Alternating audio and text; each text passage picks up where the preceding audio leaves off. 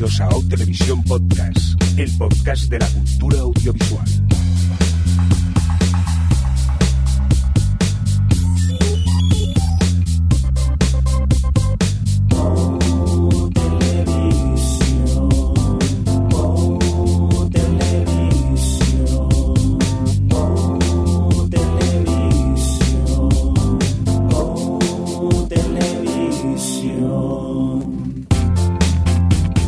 ¿Qué tal? Bienvenidas, bienvenidos a Televisión Podcast, el podcast de la cultura audiovisual. Eh, ah, no, que le habíamos cambiado el eslogan. Bueno, es igual, ya lo veremos, porque hoy es un podcast de cine principalmente, ¿no, Adri?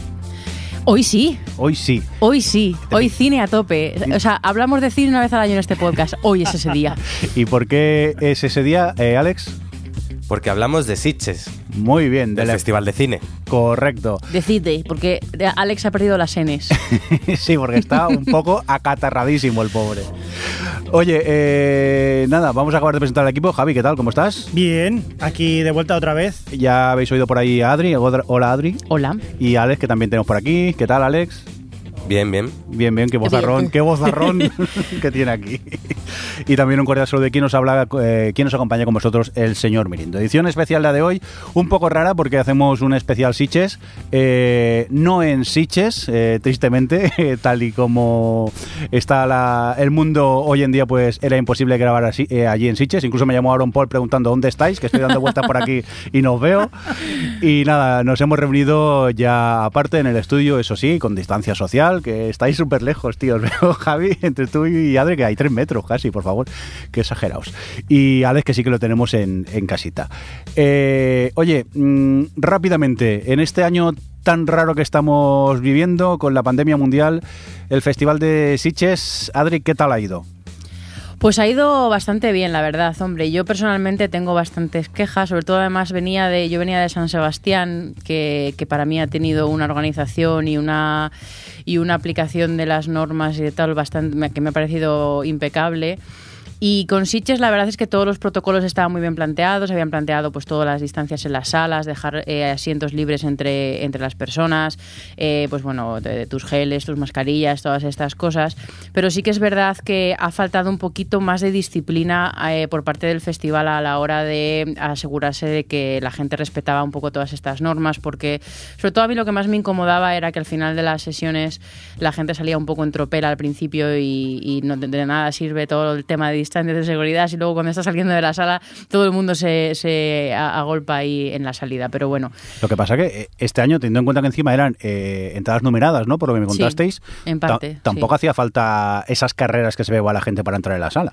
No, bueno, para entrar no había problemas, ¿eh? era más en la, en la salida. Era más cuando estaba la gente saliendo de la sala. Entrar, la verdad es que eso, como todo el mundo tenía las entradas numeradas y los que no, o sea, los que estábamos acreditados teníamos unas zonas concretas y ahí sí que había voluntarios del festival que se encargaban, se aseguraban de que dejásemos un sitio entre, entre putacas, eh, era más hacia a la salida, cuando se hacía un poquito más de, de, barullo. Ahí y en las alfombras rojas que han organizado, que creo que no deberían haberlo hecho, porque depende de los invitados, pues sí que, bueno, el día que estuvo Mario Casas, imaginaos, eso estaba lleno de chavalas allí y y bueno, pues eh, no me parece del todo bien. Pero bueno, dentro de lo que cabe, eh, no está, o sea, creo que, yo sinceramente, que esto lo había hablado con Alex antes, estaba bastante pesimista con respecto a, cómo Sitches iba a llevar el tema y creo que lo ha llevado mejor de lo que me esperaba, aunque no haya sido perfecto. No sé qué, qué piensa Alex. No, yo me he quedado bastante contento. A ver, creo que el tema de hacer en butacas numeradas ha facilitado mucho todo, porque al final,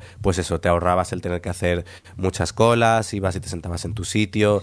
Eh, estaban muy bien pensados porque había butacas eh, de una única persona y luego nadie al lado, de dos, de tres, dependiendo de si vas con alguien o en grupo. No, eh, a mí sí me ha gustado y luego además también se notaba que este año ha tenido mucha menos asistencia.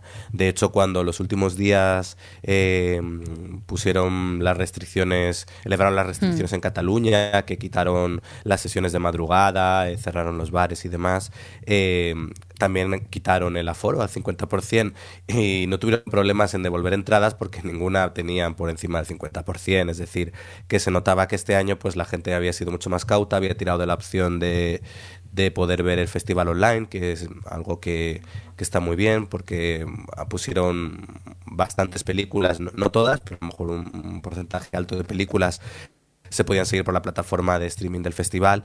Y bueno, pues es que siendo el año que era, bueno, yo estoy con, no me no me queda disgusto con cómo lo organiza el festival, teniendo en cuenta eh, otros años que ha sido todo un poco desastre sin haber ni siquiera pandemia. Así que yo por mí, incluso cuando esto acabe, continuaría con el tema de las entradas numeradas, porque oye, te quita estas carreras. Mm. Luego también se agradecía que entre sesión y sesión, como dejaban una hora para desinfectar la sala, no tenías que ir corriendo de un sitio a otro, que esto es uno de los clásicos del festival, de acá una peli, tengo que ir corriendo a otro cine a llegar. Aquí ahora pues tenías tiempo para ir paseando, para comer algo un gofre o vamos, que se agradece. Los gofras, de verdad. Por favor, no hablemos de gofres a estas horas, que, no hemos cenado todavía y es muy tarde. Me dolió, ¿eh? me dolió. Dios. A mí no me dolió nada, a pesar de que estuve en la calle en con, una cola de muchísima gente delante viéndome comerme un gofre de Nutella con crema pastelera, manchándome toda la boca como una niña de 5 años, pero no me la ha sudado más nada en toda la vida. Adriana, Basta, que hay hambre, por favor. La gente, es que tú le estabas dando envidia a la gente. Seguramente. la gente, que, la gente tenía puta envidia en ese momento.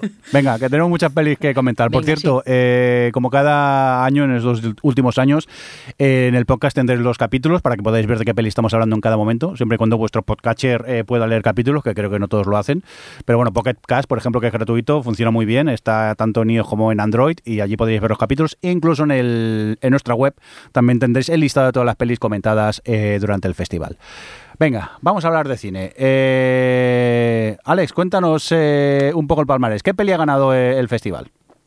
Pues ha ganado Possessor and Cat de Brandon Cronenberg, el hijo, pues hijo de su padre de Cronenberg, eh, no me acuerdo ahora del nombre. David. Padre, David, eso. Eh, que es la segunda película que trae al Festival de Sitges. La primera fue hace unos años, Antiviral, y este año repite. Y se ha llevado su premio a Mejor Película y Mejor Dirección en una peli bastante perturbadora y, yo creo que es comprensible este premio, a, a, diferencia de a veces otros palmareses que pueda ser más dudoso. Yo creo que era de las películas más potentes que hemos podido ver, que casualidades, este año hemos visto bastante palmarés, que para lo que somos nosotros cuando elegimos películas no solemos acertar, este año sí. Y bueno, yo estoy bastante de acuerdo con este premio, pero sobre todo yo voy a pasar el testigo a Adri, que sé que le, le encantó esta película.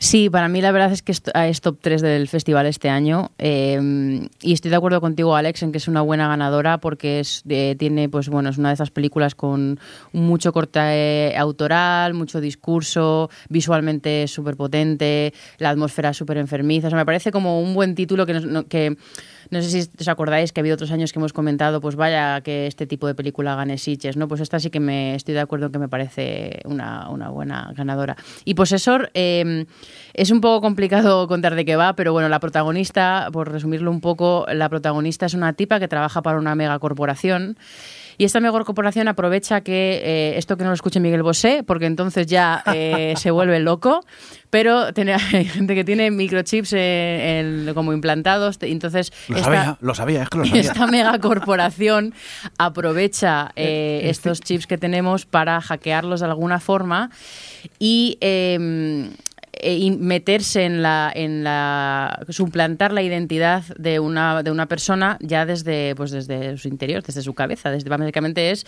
es, sustituir a la persona. Y es la, protagonista es esta tipa que lo que hace es eso, es le dan un caso, le dicen, pues mira, a nuestra mega super mega corporación le interesa que esta persona muera porque esta otra va a heredar y no sé, básicamente para que las megacorporaciones se hagan todavía más ricas, nos interesa que hagas esto. Y esta esta mujer lo que hace es esto en la película se tiene que meter en el, en el cuerpo de un tipo eh, y bueno, pues para hacer este plan. Ese es el punto de partida. Luego ya se lía más el tema, ¿no? Tampoco voy a, voy a entrar a contar toda la peli, pero es súper interesante porque a mí me da, incluso que, a pesar de que vimos la Uncut, o sea, vimos la versión larga, em, es una de esas películas que, que, las ves y dices, jo, qué de ideas, qué de toda la parte de todo este discurso de las corporaciones, todo este discurso de, la privacidad, toda esa parte del discurso por un lado y luego toda la, toda la exploración, sobre todo audiovisual, que hace de esta...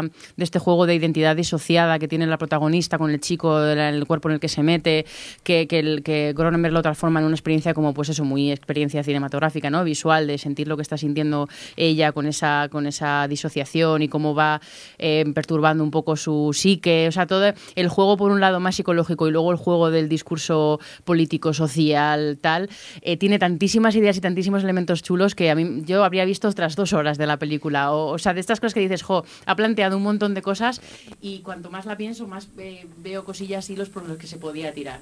Eh, no, y bueno, yo la, yo la disfruté, enteré muchísimo y, y, la disfruté mucho, la verdad. ¿Tú también la viste esta, no, Javi? Sí, sí, sí, sí, y me ha pasado igual que a ti, Adri. Estoy muy de acuerdo con el premio. Tampoco hay que decir que como pasa siempre, no he visto todas las películas, por lo tanto, tampoco puedo opinar si hay mejores o peores, pero estoy totalmente de acuerdo. Es una película que es muy, muy de Sitches, es decir, es una, una película que clava perfectamente eh, todos los conceptos que tú vas a ver a Sitches y tiene pues tanto su parte perturbadora como fantástica como, como lo que tú dices que, mm. que, que posiblemente eh, la película podría dar muchísimo más de sí, no, no más de sí en sí mismo, sino que podríamos ver muchísima más película de ella, más partes o, o lo que Mm. fuera.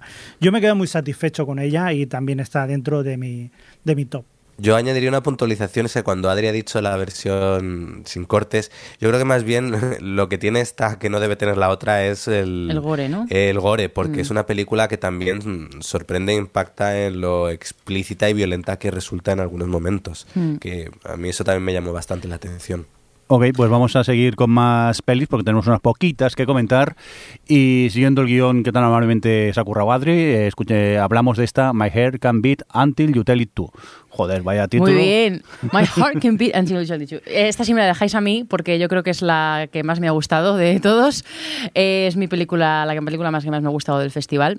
Aunque bueno, creo que es muy, muy difícil de compararla con, con Possessor. Las dos me han gustado un poco al- a un nivel parecido. Pero es que esta es bastante más sencillita. Es una historia de una familia que son tres hermanos y uno de ellos está enfermo y la enfermedad que tiene es el vampirismo en este caso, entonces bueno, pues tú lo que ves es un poco el, el impacto que tienen las vidas de los dos hermanos que no, tienen, que no son vampiros, eh, el hecho de tener que lidiar con esta persona que es tan dependiente, que tienen que les, les fuerza a tener que matar a personas para poder sacarles la sangre y darles de beber. Además me gusta mucho el detalle que tú desde el principio tú ves que el muchacho que está enfermo está muy débil y entiendes que es porque pues obviamente no están todo el día matando a gente porque no se sienten cómodos con estar matando a gente. Entonces le dan lo justito para que pueda seguir viviendo, pero el muchacho está muy, muy débil. Y... y es un poco el explorar eso, cómo afecta, afecta eh, tener un, pues esto, este hermano enfermo a los dos a los otros dos hermanos, que son una, la hermana mayor y el hermano mediano. Y, nada, pues es un drama familiar que explora esto, que explora el vivir con la enfermedad, eh, que, que iba a decir otro concepto que también re- sobre el que reflexiona, pero creo que solo mencionarlo puede ser un poco spoiler, así que mejor no lo hago. Pero eh, tiene una atmósfera eh, súper enfermiza, es todo muy gris, ellos son muy, muy pobres, la casa es da, da pena verla, es hasta desagradable. Es- además, eso explora un poco también todo este, este tema de, pues, de la lo, lo pobres que son y cómo tienen que salir adelante a duras penas con trabajos de mierda. Eh, el, el hecho de que, pues, al final es como a quién matamos, ¿no? El hecho de, de- tener que matar, lo, primero que ves es cómo matan a un vagabundo, porque al final es como, a ver, es una persona que, que no está en la sociedad, que está fuera de la sociedad, nadie va a echar de menos. O sea, todo esto tiene un montón de detalles que es todo tristísimo y no las, no, no la estoy vendiendo nada, pero realmente yo es que entré, entré desde el primer momento, me parece que como drama familiar, eh, eh, pues a mí me, me atrapó desde el primer momento y que es, es de estas películas que son muy sutiles. Y yo lo dije, me, tiene tantas ideas, tiene tantas, construye un universo tan realista y tan auténtico de lo que te está contando que perfectamente se podría haber hecho una serie con, con esto. Lo que pasa es que... que bueno, que seguramente habría sido una... No, no- sé si habríamos aguantado una serie de esto de lo desagradable que es, ¿verdad, Alex? Para mí es la peli más desagradable del festival. No dicho como algo malo, en el sentido de que busca ser desagradable, pues un poco lo que ha dicho Adri, en el ambiente, en los personajes, en la descripción de lo que es la enfermedad. En- te sume en un, eh, un estado de ánimo bastante, pues eso, es todo muy desagradable. Y, bueno, a mí me, gustó porque coincidió, la verdad que hay a veces cuando estás en los festivales de repente desencadenas varias películas que curiosamente hablan más o menos de algo parecido y esta mm. coincidió tras haber visto, ya luego hablaremos de ella, Relic y de Dark and the Wicked y era como una trilogía de, de películas sobre el tema de los cuidados y como estos pues pueden ser vistos de una, pues en este caso el vampirismo y como al final el cuidado de una persona dependiente puede o puede terminar arrasando con todo, con lo que es el núcleo familiar. Y, y entonces es bastante oscura tanto en, en lo que cuenta como en el discurso de fondo que hay. Es una peli, como dice Adri, que a mí me gustaría recomendarla porque además tiene un ritmo, un ritmo muy lento. Entonces, yo recuerdo de las opiniones que había, que había gente que le echaba. Pero bueno, yo sí la recomiendo. A mí me, me gustó, hay que estar de ánimo para verla, pero creo que es interesante lo que cuenta y que esa aproximación que hace al vampirismo desde el punto de vista de la dependencia y la enfermedad me parece interesante. Venga, pues seguimos con más pelis. Esta Relic que, que habéis visto todos, ¿no? Venga, ¿quién quiere empezar? Javi, por ejemplo. Pues venga, yo mismo. Eh, pues sí, eh, precisamente viene muy al cuento lo que acaba de decir Alex de lo que es eh, retratar un poco lo que es la vida a través del fantástico y el terror. Y en este caso Relic hace exactamente eso también. digamos un poquito de qué va. Es, es una, una madre y una hija que van a ver a la, a la abuela en este caso porque que vive sola y, parece que tiene ciertos problemas eh, mentales, por así decirlo, que están poniendo un poco su vida en peligro. Entonces ellas van a ver qué es lo que le pasa. Parece que la mujer tiene un poco de demencia, pero parece que también hay ciertas apariciones dentro de la casa. Y, básicamente lo que acaba siendo la película, o, este problema que hay dentro de la casa, estas apariciones, esta decadencia que hay de la propia casa, es, es una una metáfora también de lo que es el lo que es hacerse mayor en, este, mm. digamos no lo que es la vejez la demencia ir perdiendo poco a poco y, se refleja muy bien en lo que es el, conflicto entre las tres generaciones de, mujeres de esta familia a mí me ha gustado muchísimo. De hecho, mm. para mí ha sido la, la película de las que he visto la que más me ha gustado. No sé vosotros, Adri y Alex. Sí, a mí me, a mí me encantó, la verdad ha sido otra de las que más me han gustado. Eh, ya hemos hablado de las tres que más me han gustado, esta es la tercera.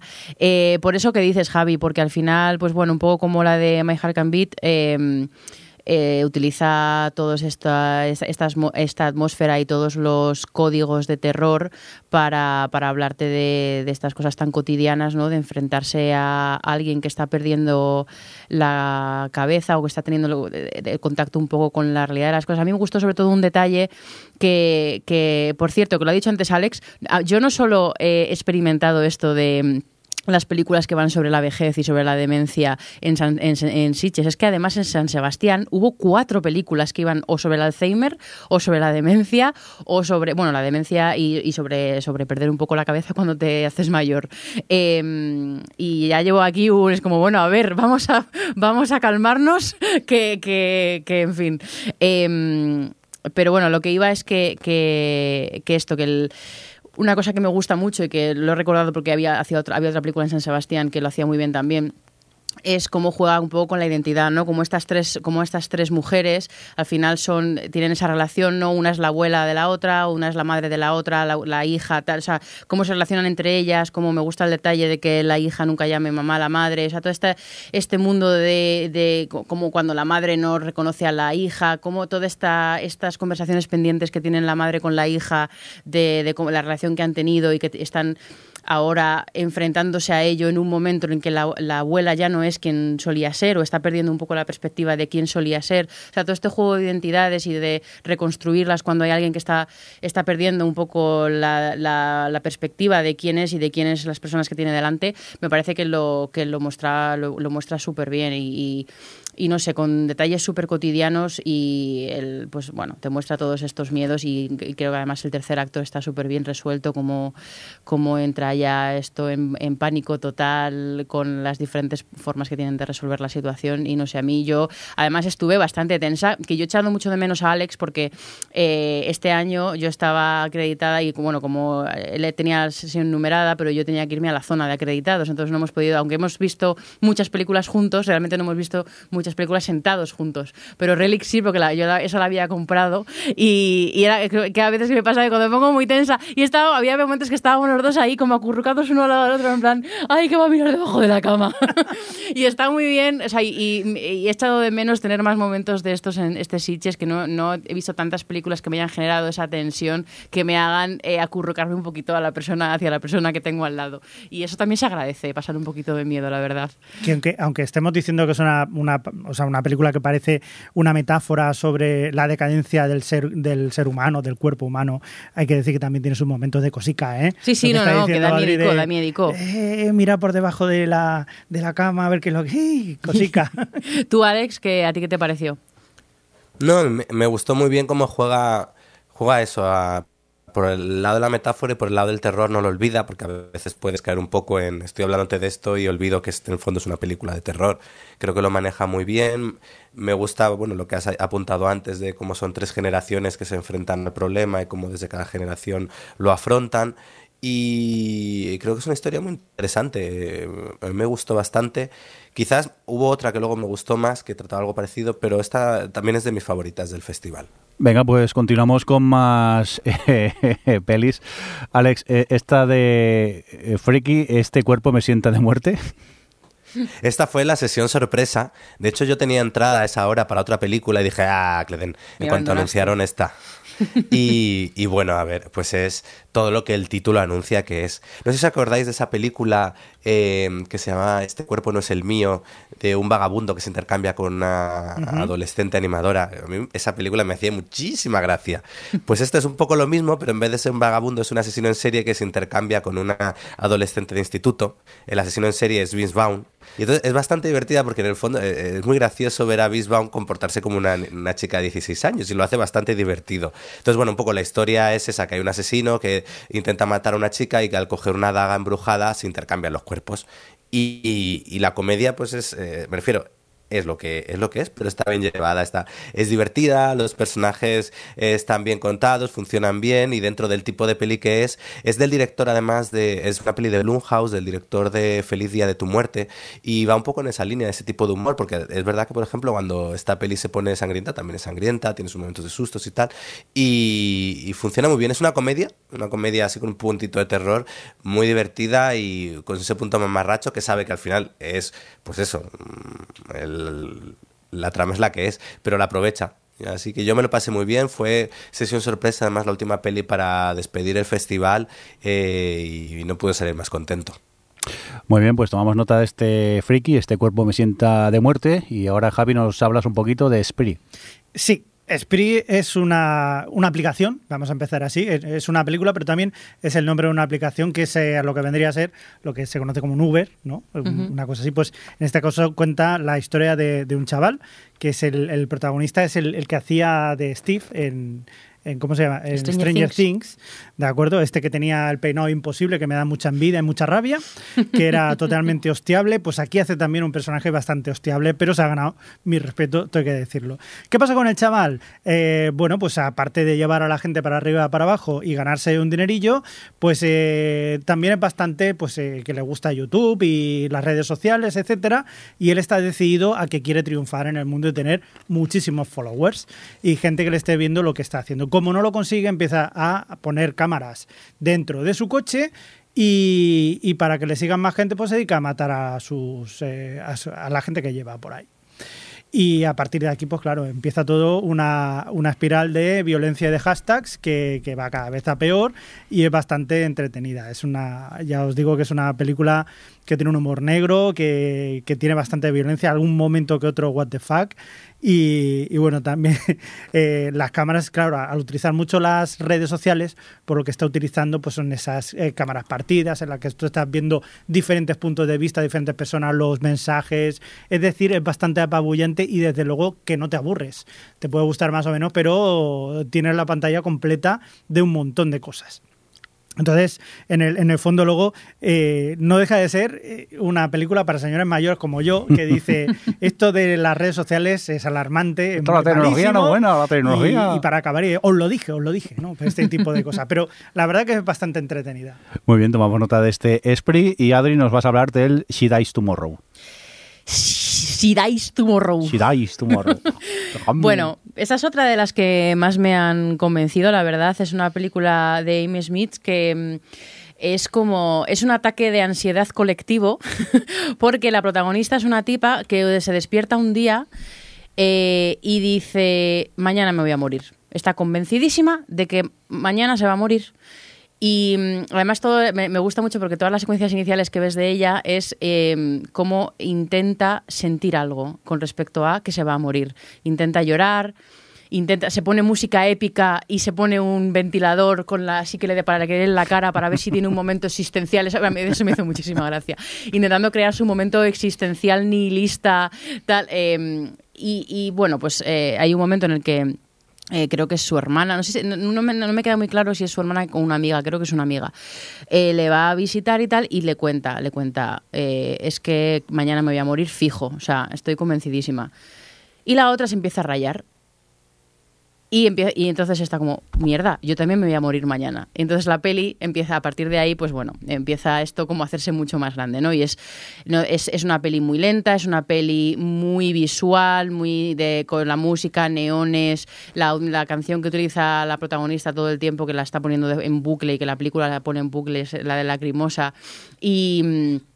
y pues tiene momentos como muy oníricos en los que la película se recrea un poco intentando emular esa sensación de estar en un ataque de pánico, pero lo, curioso es que no es ansiolítica como son otras películas de ataques de pánico, como, como yo que sé, por la, la que me viene a la mente más recientemente es la de esta, la de Ari Aster, eh, Jolín, ¿cómo se llama, Alex? Eh, la de la Midsommar. sec- Midsommar, sí. O, o yo qué sé, o, o, bueno, la propia Hereditary, o Raw, o todas estas que sí que son como más de, de persona que está ahí en un estado mental chungo y la película se, se lo que es la narrativa visual de la peli se infecta un poco de esa ansiedad, pero aquí es todo lo contrario, es, es una ansiedad, eh, un, ataque de pánico colectivo desde la absoluta resignación y desapego por la vida. Entonces es súper deprimente todo el rato eh, ver a personas que están abandonándose eh, y todo pues eso, con un rollo así muy sensorial y muy... mi- a ver, Peliadri, me ha, fli- me ha gustado mucho. Me encanta porque estás vendiéndonos mm, fatal las películas que te encantan, ¿eh? Porque no te, porque, ¿Por qué? ¿No os ha llamado la atención ver esta película? Por favor, que salga la gente a defenderme. Recuérdanos el título. She dies tomorrow. Muy bien, venga, pues She dies tomorrow. vamos ahora a por eh, Wendy, Alex. Pues Wendy es una película del director de Bestias del Sur Salvaje, película que te recuerdo también haber visto en Sitges hace ya un buen montón de años. Javi y yo no. Yo sí, Bueno, bueno, a- bueno, sí, 20 la vimos a medias. vimos. Y, y curiosamente con esta me ha pasado lo mismo, también la he dejado a medias. o sea, Vaya. Eso iba a decir, si ya Bestias del Sur Salvaje os costó esta, vamos. sí. Eh, en este caso es una especie de retelling de lo que viene a ser Peter Pan, centrado en una niña. Bueno, pues eso, en Wendy. Y, y, bueno, te cuentan Peter Pan desde eh, otra perspectiva, usándolo un poco con. Bueno, es que pues, es contar Peter Pan, pero con la sensibilidad que tiene este director, eh, con muchos planos de niños jugando, con música muy épica para dar epicidad a esos niños jugando. Y a Adri le Me gustó mucho, a mí, pues bueno. Venga, a ver si la vende bien Adri. La voy a vender súper bien, porque realmente eh, sí que es verdad que es Peter Pan, pero mm, digamos que está contada desde un punto de vista un poco más grounded, un poco más, eh, más realista. Lo que pasa es que es un realismo mágico, un realismo mágico muy similar al que ya Ben Zeitlin tenía en Bestias del Sur Salvaje. Eh, que sí que tenía ese elemento fantástico de las bestias, pero era eso, era como más desde un... Era, eh, además que en, aquel, en aquella peli también pues había mucho comentario social, mucho y aquí como que se impregna un poco también de eso y lo lleva a una cosa más, más es que realista no es la palabra que quiero usar, pero como más de verdad, más de, de coger el mito y, y- y y trasladarlo con, con ideas eh, como como cómo podría ser si Peter Pan hubiera pasado de verdad. Lo que pasa es que bueno, no, no, no puede, no falta en esos pequeños elementos así como más mágicos, ¿no?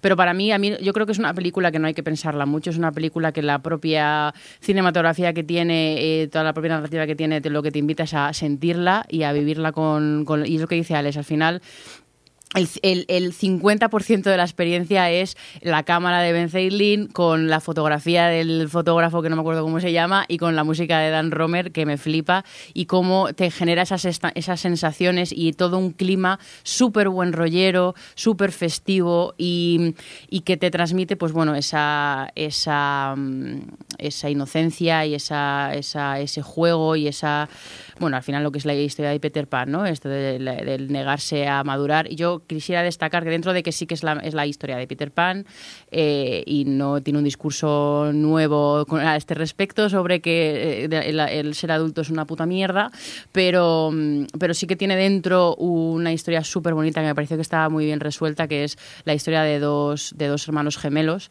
eh, y cómo utilizan un poco la relación que tienen ellos eh, con la pérdida y tal para, para hablarte pues eso de, de tener que enfrentarte a sentimientos adultos como es perder a alguien eh, eh, cómo lidias con ellos y cómo te transforman y, y las formas diferentes que te pueden transformar. Creo que esa es la parte argumental más interesante que tiene la peli. Eh, y luego lo demás pues eso es este rollo así visual festivo épico que consiguen con, con pues eso con la cámara y la música y tal que yo estaba súper dentro todo el rato. Y acabé con mis lagrimicas y yo ya estaría. Quiero decir yo sentir cosas siempre. Ya es un ya es un 5 Yo puedo añadir también, para la gente que quede un poco todavía indecisa, que la película tiene volcanes. argumentos Bueno, pues tras eh, Wendy, eh, Alex, nos vamos a por este Yami. Pues Yami es la película en la que más intestinos he visto nunca en pantalla. Y además usados para diferentes cosas. Oye, la de utilidades que le puedes encontrar a todo un intestino.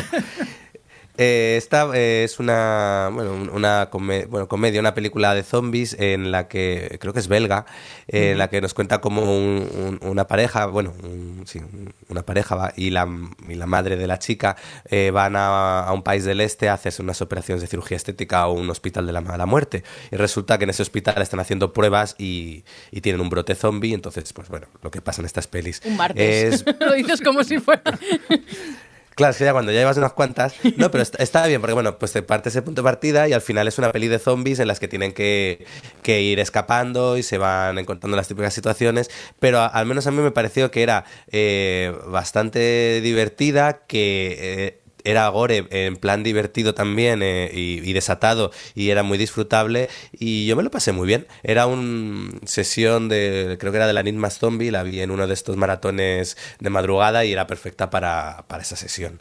Esta también la ha visto Javi, ¿a ti te gustó? Mucho. Yo me lo pasé muy bien, como dices. eh, la verdad que los belgas, así en general, no, no puedo decir todo el mundo, pero sí que tienen un humor, cuando hacen humor negro, es un humor negro muy retorcido y aquí lo utilizan. Y, y te iba a decir retorcido igual que los intestinos, pero lo que tú dices, eh, digamos que se extiende bastante de, por toda la película y es muy divertido. Y tiene escenas, a mí hay una escena que de verdad eh, me reí muchísimo que con- eh, incluye un pene por ahí, que no voy a entrar en detalles, pero sí, sí, es una, una película divertidísima, muy loca, eh, zombies, además no poder, intestinos y gore y bueno, para que le guste este tipo de cosas como a mí, pues eh, encantadora. Oye, pues mira, voy a tomar nota de esta Yami porque lo que habéis contado me ha llamado la, la atención. Seguimos, eh, Alex, de Toll. Pues mira, esta es una de esas pelis pequeñitas que, que prometía mucho y luego, bueno, se queda un poquito a medio gas, pero es de estas de poco, poco presupuesto, parte de, de una situación que además a mí me, me- me aterra, que es eh, una chica coge un Cabify, bueno, un Uber, y el conductor no para de hablar.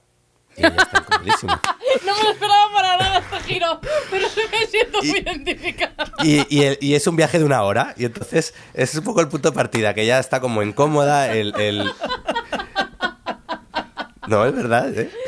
Perdón, es el yo, verdadero terror de ir en Uber yo es que no me he recuperado la impresión todavía de lo que has dicho. es que perdón es verdad. perdón perdón no, tienes sigue, toda la razón. que es que nos ha dado un ataque de risa aquí en el estudio No, es que eh, la, la sufría mucho porque ves la situación de ella que está súper incómoda, el otro, eh, eh, además de estos conductores que no manejan muy bien el, el llevar la conversación y, y, no, y está muy bien. Y luego en ese trayecto pues eh, sucede algo y a partir de ahí, bueno, pues empieza empiezan a ocurrir cosas, desconfianzas entre, entre ella y el conductor y cosas sobrenaturales y tal. Y, no, y bueno, creo que está muy bien el punto de partida, cuando empiezan a suceder cosas sobrenaturales, la peli da un giro bastante interesante, incluso parece que hay un punto que va a ir hacia la línea de, por ejemplo, otras de bajo presupuesto tipo Cogirens o demás, pero de repente, cuando llega el momento de empezar a explicar o dar sentido a todo lo que has ido viendo y tal, eh, se cae un poco la peli. Creo que podría haber sido mejor si no hubiese intentado ser tan explícita, si no hubiese intentado contar tanto, pero también creo que es la típica peli que con el boca oreja puede, puede eh, la veo muy de, la muestra sci-fi, por ejemplo. Es una peli que tiene momentos muy disfrutables, que toda la, yo lo pasé toda la primera mitad mal, primero por el conductor que no para hablar y luego por lo que va sucediendo.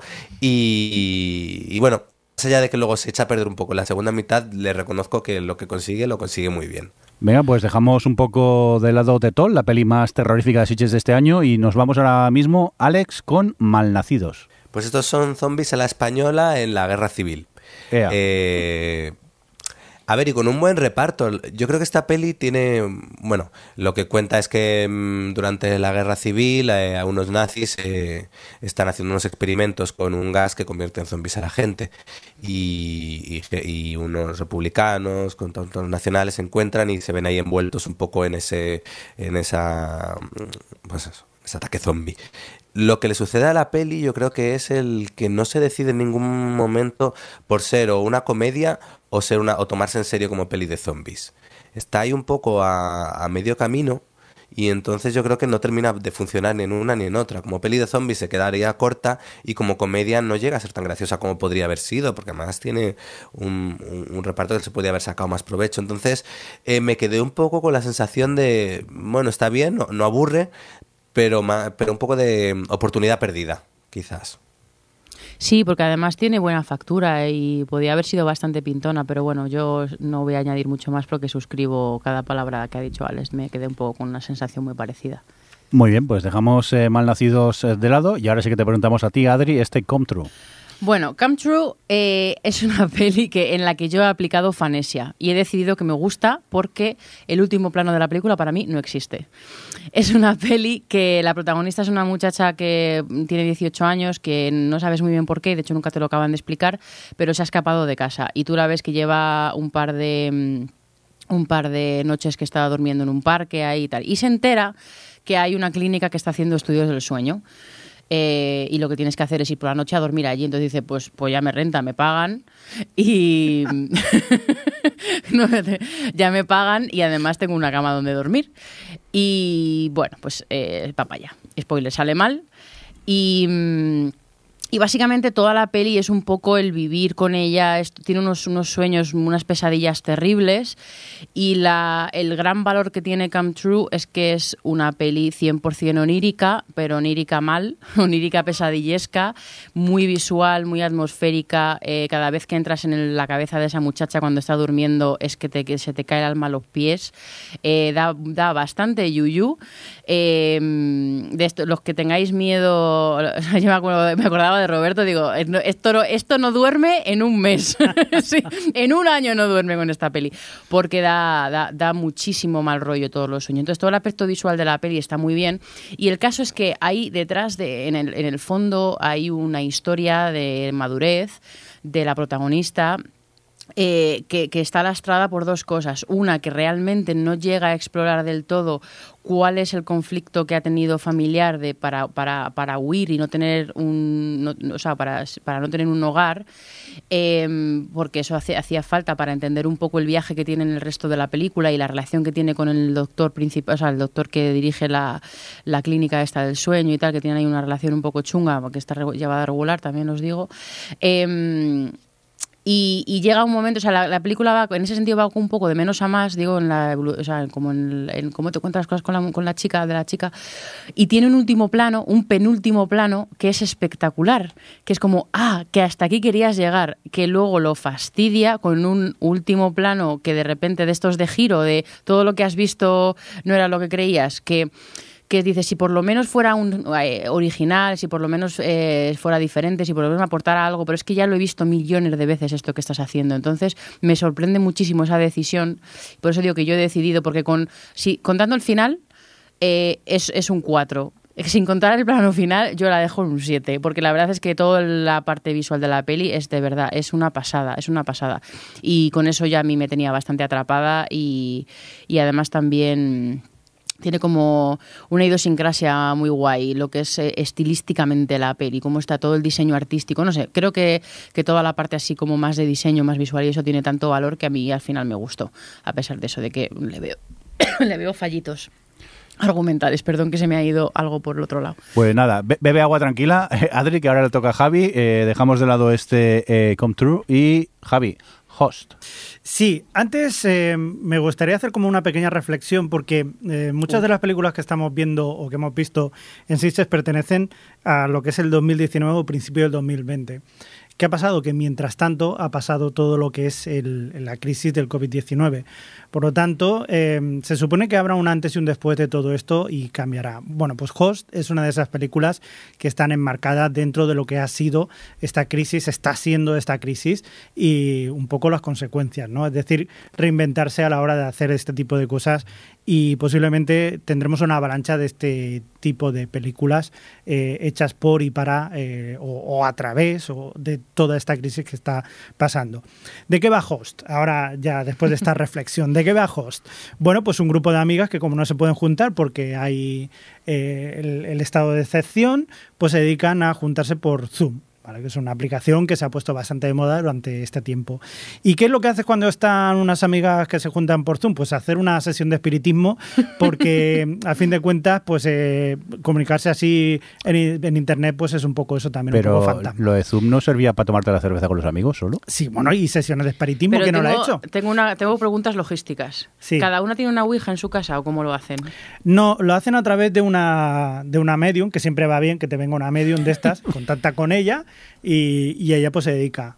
Luego es que tampoco sé muy bien cómo O sea, y la el medium tema. canaliza lo- todos los espíritus Sí. a través del Zoom. Exacto, Ah, por si entiendo. tienen algún, ¿sabes? Que todo el mundo tiene en su casa un espíritu y entonces eh, hacen esto y entonces dice, si tiene alguno un, un espíritu, pues que hable, ¿no? Y poco a poco Me parece pasando. muy mal que no use una, una app para hacer Una, eso. bueno, pues está eso, no sé. Una medium. sí, también, también es verdad, podría hacerse. Pero vamos, eh, yo lo, calific- lo calificaría como terror millennial. ¿Por qué? Pues porque pase lo que pase, pues eh, las muchachas no sueltan el móvil. Eh, si hubieran sido gente Ya mayor. está el señor mayor eh, usando millennial mal. Millennial soy yo, guapo. Vale, perdón, es Esta será generación Z. Sí, pero ¿qué haríamos los señores mayores? Soltaríamos el móvil y nos iríamos por pata. Cosa que ya no lo sueltan ni vamos. O sea, ya, ya te puede estar ahí machacando el zombie, o sea, el zombie no, el este que no sueltas el móvil ni por Pero atrás. no, hay ratos que, porque además es a través de las pantallas del ordenador. Eh, correcto. Hay, hay ratos que se van, de hecho hay ratos que estás viendo y dices, eh, oye, ¿alguien? ¿En serio? Que se queda ahí la pantalla del Zoom fija. Sí. ¿Es, tiempo, ¿Es tiempo real o Pero qué? como tú lo estás viendo con la pantalla Sí. partida, pues entonces vas viendo de un sitio y de otro. Es Mm, vale, bastante vale. entretenido en ese sentido. Eh, en fin, en sí, lo que es la película, pues tiene todos los clichés de las pelis de espíritus, pues tiene sustos, mala cobertura, tensión y píxeles. O sea que lo tiene todo. Muy y, bien. y sobre todo dura 56 minutos. Ay, qué maravilloso. Mediometraje. Pues dejamos eh, host de lado y nos vamos a por esta península, que esto, si no voy equivocado, es como la segunda parte de Train to Busan. ¿Y qué tal? ¿Qué me, qué me comentáis de ella? ¿Quién quiere empezar? Venga. Venga, que empiece Javi, que también la ha visto y como la ha visto menos pelis. ¿Sí? Venga, dale. Bueno, pues si os acordáis lo que era Busan, pues eh, Busan es una ciudad del sur de, de California, iba a decir, de Corea. De, de Corea. Javi, te, te- te estás liando. un poco, un poco. Estoy trastornado. ¿California Bueno, del norte o del sur? Del sur, del sur, del Vale. todo. Y, y bueno, pues representa que en ese momento, la primera, pues había un ataque zombie, la gente se quiere ir allí, que era un, un sitio seguro. Y lo que ha pasado ahora, eh, en esta segunda parte que se llama Península, que es, eh, digamos que está controlado lo que es eh, el ataque zombie y solamente queda en Corea a una serie de refugiados que se, que se quedan fuera, ¿no? Y, y claro, toda esta gente está totalmente acordonado Y, a alguno se le ocurre una cosa y dice, joder, si toda la gente está acordonado, la gente ha dejado por ahí el dinero y eso es bicoca. O sea, tú vas allí y te, te haces rico en un momento. Y entonces envía a unos pobres desgraciados que vivían por allí, pues para que vayan a recoger dinero y los meten y sacarlos y todo eso. Pero claro, como es de suponer este tipo de cosas, pues cuando vas a un sitio que está plagado de sale mal. lo que dice Adri, pues que sale mal. Y a partir de ahí es una ensalada de tiros, de hostias, de Mad Max y de, y de videojuegos de en de todo un poco, ¿no? Eh, a mí, esta peli venía con que, la gente no le había gustado, había, venía con bastantes críticas, que yo puedo estar de acuerdo parcialmente, porque sí que creo que es verdad que, que Train to Busan era una película que, que era fuego de principio a fin, que hacía muy bien esto que hacen los coreanos de mezclar un poquito de comentario social, político con la, con la película en sí. Todas las secuencias de acción eran de flipar. Y, esta es cierto que no está a la altura en el sentido de que ya no es no estamos viendo el em, cómo empieza un apocalipsis con zombies, sino que ya esto han pasado cuatro años, ya em, entra en más lugares comunes, sobre todo en cuando llegan ahí a esa zona, pues lo típico, que hay facciones, que, que si los militares han vuelto malos, que si la gente que está intentando sobrevivir, o sea, son unas situaciones muy que ya, o sea, que ya están bastante trilladas en el género y que no las plantea de una forma particularmente original en este caso. Y además que bueno, que realmente el primer acto no está mal, es entretenido, el último es espectacular, ahora hablamos, pero el tramo medio en el que te están presentando es básicamente como un segundo primer acto en el que te presentan cómo está la situación en esta zona, en esta península no es interesante. No es interesante porque lo has visto 500.000 trillones de veces, todos esos personajes, todas esas situaciones. Entonces, cuando brilla la peli, y yo eh, parece que no, que no me ha gustado tanto, pero sí, yo defiendo, eh, estoy, de acuerdo en que tiene todos estos fallos, pero yo la verdad es que la disfruté muchísimo, la viví y sobre todo eh, todas esas partes en las que, como tú has dicho, Javi, se pone en plan Mad Max, es que yo estaba living. Toda la parte, todo el tercer acto en el que está en Mad Max total en Corea, Drives in Korean, es, es, bueno, pues es donde la película brilla más porque es donde es más singular, donde hace cosas que no has visto, aprovecha muy bien el lore de los zombies, ¿no? De utilizar el sonido y la luz y tal, bueno, todo el tema de la, de la chavala con las con los coches teledirigidos, o sea, tiene ideas muy guays y mm. cuando se pone la acción se pone guay, eh, brilla la peli, la verdad, aunque se note un poquitín más barata que la anterior, ¿verdad, Alex? Ya me sorprende porque con el éxito que fue la primera, también yo creo que más que más barata, que esta eh, para que fuese más realista exigía muchísimo más dinero porque también eh, era mucho más ambiciosa en todo su tercer acto. Yo un poco coincido con lo que habéis dicho, creo que la peli comienza, de hecho los primeros 10 minutos son brutales, hmm. eh, luego, mm, pues bueno, está bien, decae un poquillo en la mitad, pero lo mismo, el tercer acto me compensó tanto, me lo pasé tan bien y sufrí tanto que, que oye, además tiene esto que le encanta mucho en el cine asiático, esas cámaras lentas, esos eh, alargando el melodrama al máximo. y dices, por favor, que ya no sabes si realmente es en serio o es, o, es sarcástico, pero bueno, eh, a ver, si gustó Train to Busan, eh, es recomendable, ya digo, no que no se espere lo mismo, pero es una buena peli de zombies. Pues tomamos nota de esta península y continuamos ahora con The Dark and the Wicked. Esta es mi favorita. Venga, cuéntanos, Estaba marcado territorio. ¿Por qué? Pues mira, esta es eh, eso, la, la, tercera película que habla un poco de lo que hemos dicho antes de lo que es el tema de los cuidados. En este caso, eh, la peli nos cuenta eh, en, ahí en un rancho, una familia, bueno, una mujer mayor y su marido, el marido está enfermo y la mujer le cuida y parece como que ve espíritus o algo, entonces los hijos se enteran de que el padre está enfermo y van a visitar a la madre a ver qué ocurre. Entonces, a partir de ahí empieza hay una entidad maligna, podemos decir, que está en torno al padre que, que yace moribundo en, la cama y, bueno, entonces te va construyendo un suspense. Yo, mira, al igual que Adri hablaba de Rally, yo con esta lo pasé fatal pasé mucho miedo. Y además tenía eh, escenas, yo me metí muchísimo en la película, la sufrí muchísimo, di un montón de botes. Ya, los sustos que me daba. al lado era como, pero bueno, ¿qué te pasa? Y luego encima me gustaba al final que también tenía algo que contar de fondo, también algo bastante oscuro al final lo que te viene a contar, bastante pesimista, pero no sé, la, disfruté mucho, al final era un poco lo que, lo que me gusta ver cuando voy a Sitges, que al final es cine de terror con un poquito de, de algo detrás y que me haga pasar miedo, entonces era para mí, ya digo, mi película favorita de este festival. Bueno, a mí, a mí yo no, no entre tanto. Eh, coincido con Alex, me gustó mucho la atmósfera que crea, la verdad. La, la atmósfera me parece impecable, pero no acabé de conectar con la forma en la que contaban un poco lo que querían contar y no, no entré tanto ni estuve tan en tensión como Alex, que es lo que pasa un poco con estas películas. Creo que, no sé si creo lo reflexionaba con Alex, que, que al final el cine de terror, de sobre todo este tipo, como al final son muchos lugares comunes y, y no siempre se tiene que inventar la rueda para nada, pero en, hay muchos casos que requiere que tú entres o que o sea que requiere mucho de tu parte no y esta es una de esas películas que dice que, que yo pienso que, que me ha pasado más en este festival ¿eh? de que era más yo que la peli o sea que no entré que estaba pues eso, no, no, no acabé de conectar con los personajes y tal porque luego cuando la pienso digo pues no estaba mal o sea el- lo que te intenta contar está bien contado lo que te cuenta con los dos con la, con la familia un poco cómo van va evolucionando la tensión entre ellos por lo que está pasando pues está bien es muy para está como bien administrado o sea como que me costaba identificar por qué no por- o sea cuáles eran los fallos y, y realmente pues ha sido una cosa de, de que no acabo de atraparme supongo que con el personaje protagonista principalmente. Pero, pero eso, es que el- en estas pelis el, eh, entrar es tan importante. Y claro, yo veía a Les asustando y estaba como, jo, qué envidia, ojalá estar yo así tan tensa. Oye, pues nada, tomamos nota de este de Dark and the Wicked. Eh, hombre, y si ese festival de Sitges no fue faltar Quentin Dupié eh, con su película festivalera de cada año. En este caso, eh, Mandíbules, ¿quién se atreve a hablar de ella? Venga, Alex, te ha tocado.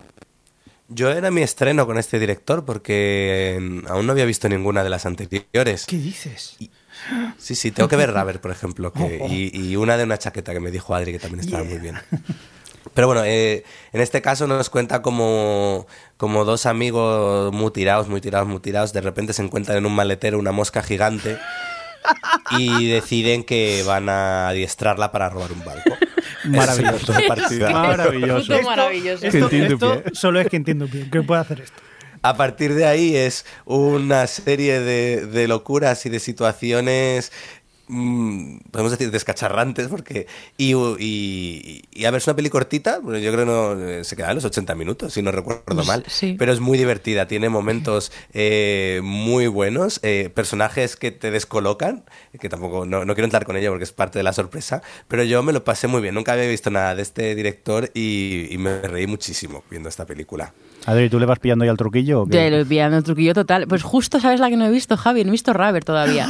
Pero, pero a mí, la que pusieron hace unos años que era mm, esta que eran unos periodistas, ¿cómo se llamaba esta? Ay, no me acuerdo, eh, pero ya sé cuál dices. Esa, Ale Dame, la de la chaqueta, que me gustó mucho también, me hizo mucha gracia. Pues Pues, la, esta de, es, la de Raver vas a flipar en color. la quiero ver, la quiero ver, sobre todo después de la de la mosca, que es como, la mosca que, era, que es muy mona, es muy mona la mosca. Os- os recuerdo un poco, Raver es eh, un Raver, que le he dicho Raver. Raver es eh, un neumático, un neumático que va por el desierto y, y hace explotar cabezas.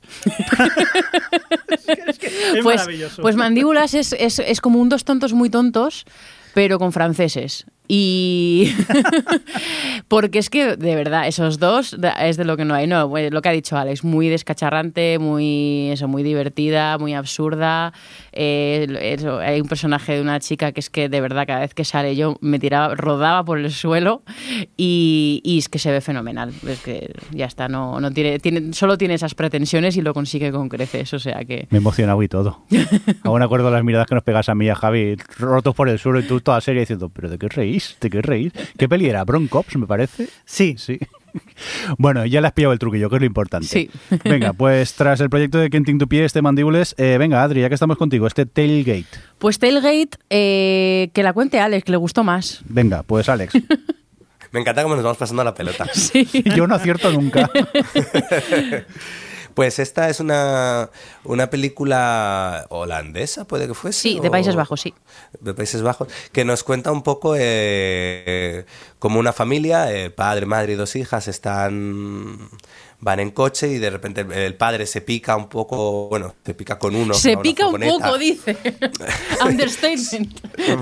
Bueno, se pica con uno que va con una furgoneta que conduce muy lento y entonces a partir de ese pique la cosa empieza a ir a peor. Y, Y yo la disfruté mucho porque creo que es una peli muy divertida y que tiene y muy incisiva con un humor muy negro sobre toda esta masculinidad tóxica sobre lo porque claro, aquí lo que carga las tintas la película es sobre ese padre de familia que como es el padre, pues pues eso va conduciendo rápido en la carretera, eh, que si alguien va lento pues le va pitando, el tal, el cómo luego tiene que ser el que te haga defender la familia y bueno, al final la película se ríe mucho de eso, se ríe mucho de, pues bueno, de toda esta familia, de toda esa situación tan exagerada que se va creando simplemente porque el padre no es capaz de decir un perdona a alguien cuando le ha faltado el respeto y, no sé, yo eh, la disfruté mucho más luego toda la, toda la primera parte que, que, sucede en la carretera con esta persecución y demás, está muy bien llevada, la tensión la maneja bastante bien y yo la, la disfruté mucho pero porque tiene un humor muy negro que,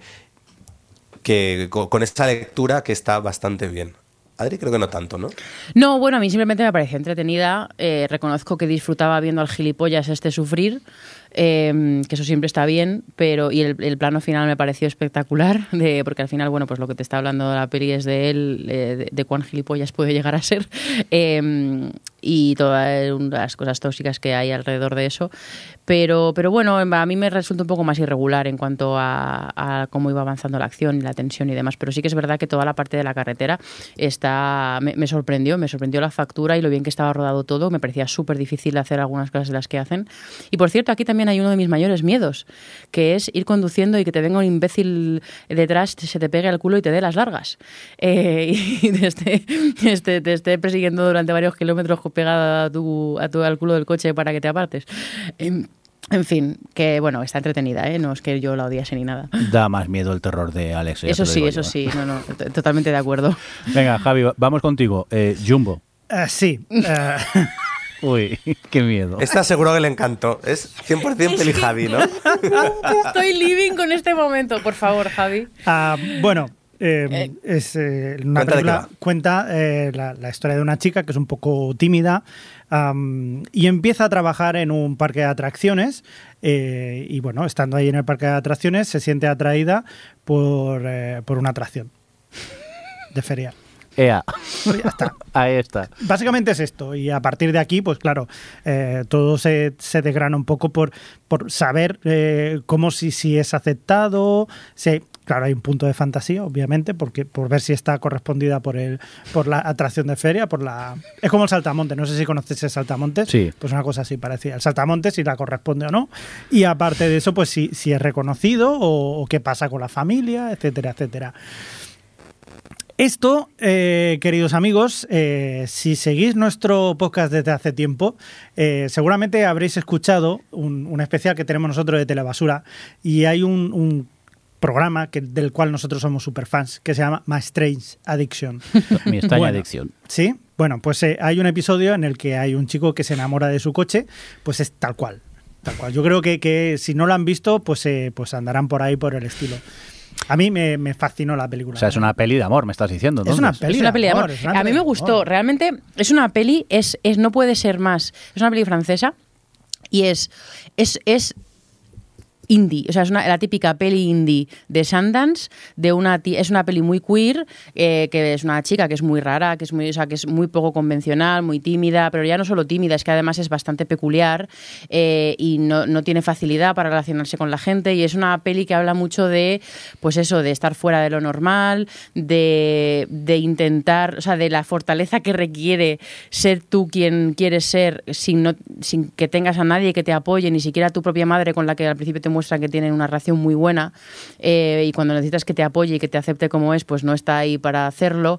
Y explora todas estas cosas, pues desde este punto de partida tan marciano, pero que en el fondo funcionaría igual si fuera un chico, una chica, una rana, o un, porque al final todos los beats que tiene los hemos visto muchas veces en este tipo de películas de liberación y de, y de descubrimiento personal y de crecimiento personal. Eh, yo el problema que tengo con la peli, que a mí me gustó bastante, además que toda la parte en la que ella se relaciona con la atracción de feria visualmente es muy chulo, cómo juega con la luz y cómo juega con, con, crearte esa atmósfera romántica sexual entre ellas con una puta atracción de feria.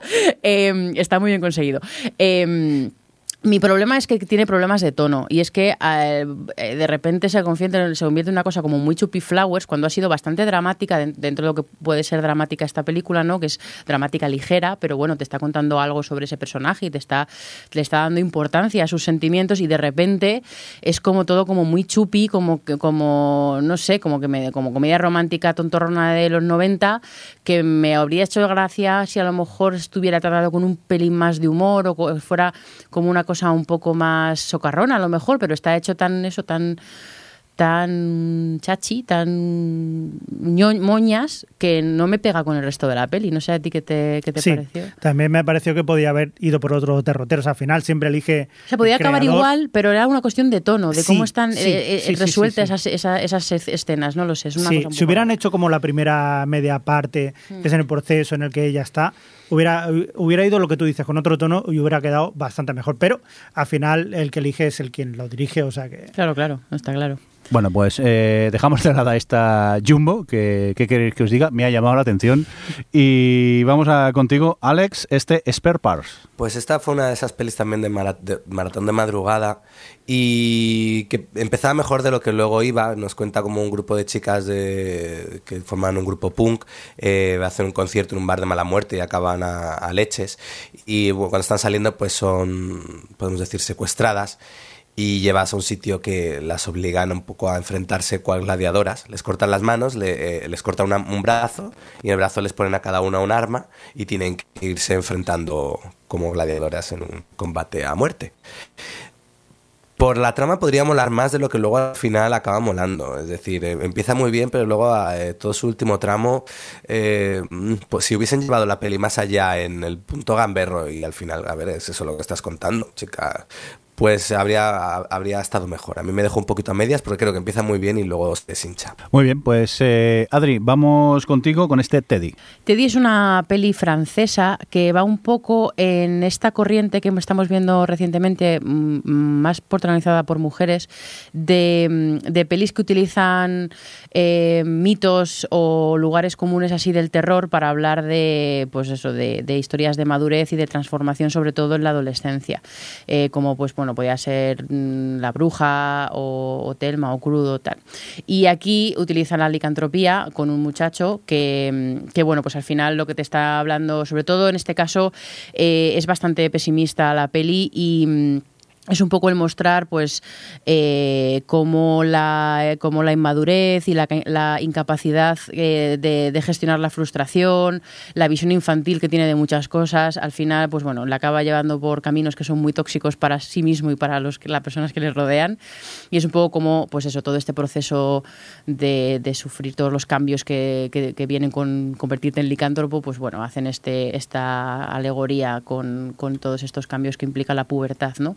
Eh, porque claro, el, más explícito obviamente es el tema del pelo, pero el, tema del pelo es uno y todo lo demás que viene alrededor, ¿no? Y no, la verdad es que que bueno, pues mm, creo que podría estar mejor, creo que podría llevar, eh, o sea, como que, que, va como avanzando un poco a trompicones, pero hace muy buen trabajo con, con la caracterización del chico y no, no, sé cómo se llama el actor, pero él lo hace espectacular, la verdad. Y me gustó, me gustó, me, me convenció bastante la propuesta. Muy bien, pues seguimos contigo con esta La cosmética del enemigo.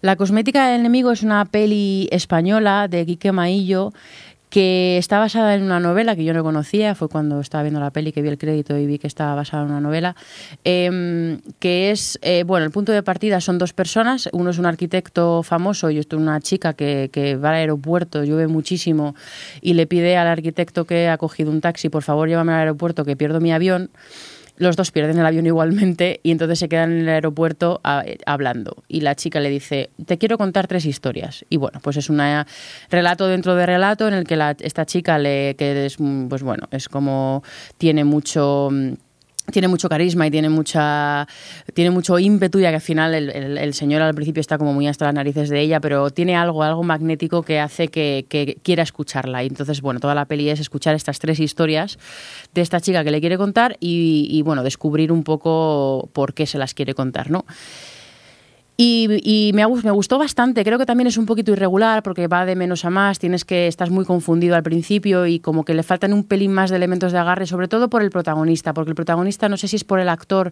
que no es no es, la película está rodada en inglés. No sé de dónde es el, el señor, pero se, not- se notaba que estaba todo el tiempo como forzado, o sea, intentando hablar en inglés, que no era su, prim- su idioma materno, en, lo, lo que me pareció y estaba más preocupado por hablar de por decir sus frases que por actuarlas. Y, entonces me faltaba un poco tener algo más sólido de él para agarrarme a lo que a lo que me, a lo que estaba lo que me estaban planteando hasta que es la propia historia la que me agarra no las historias que te empieza a contar esta muchacha. Pero mm, pero no me gustó muy o sea es que es muy difícil hablar de por qué mola la peli sin desvelar lo que hay detrás que hay un mecanismo narrati- narrativo muy meta y muy chulo eh, de, de exploración ahí me- psicológica de los dos personajes que me pareció súper interesante. Además, esos, esas pelis que se agradecen, eh, que son muy agradecidas porque como van de menos a más y acaban ahí muy por todo lo alto, pues yo creo que, que está bastante bien. Está, está, a ver si la estrena, bueno, como están las salas ahora un poco complicadas a saber, pero, pero me ha gustado, la verdad. Recordamos el título. La cosmética del enemigo. Muy bien, pues seguimos avanzando y ahora, a, a ver, ¿por qué eh, 12 Hours Shift eh, hay aquí entera, a medias, XD, XD? A ver, ¿qué Yo pasa haciendo aquí? guiones.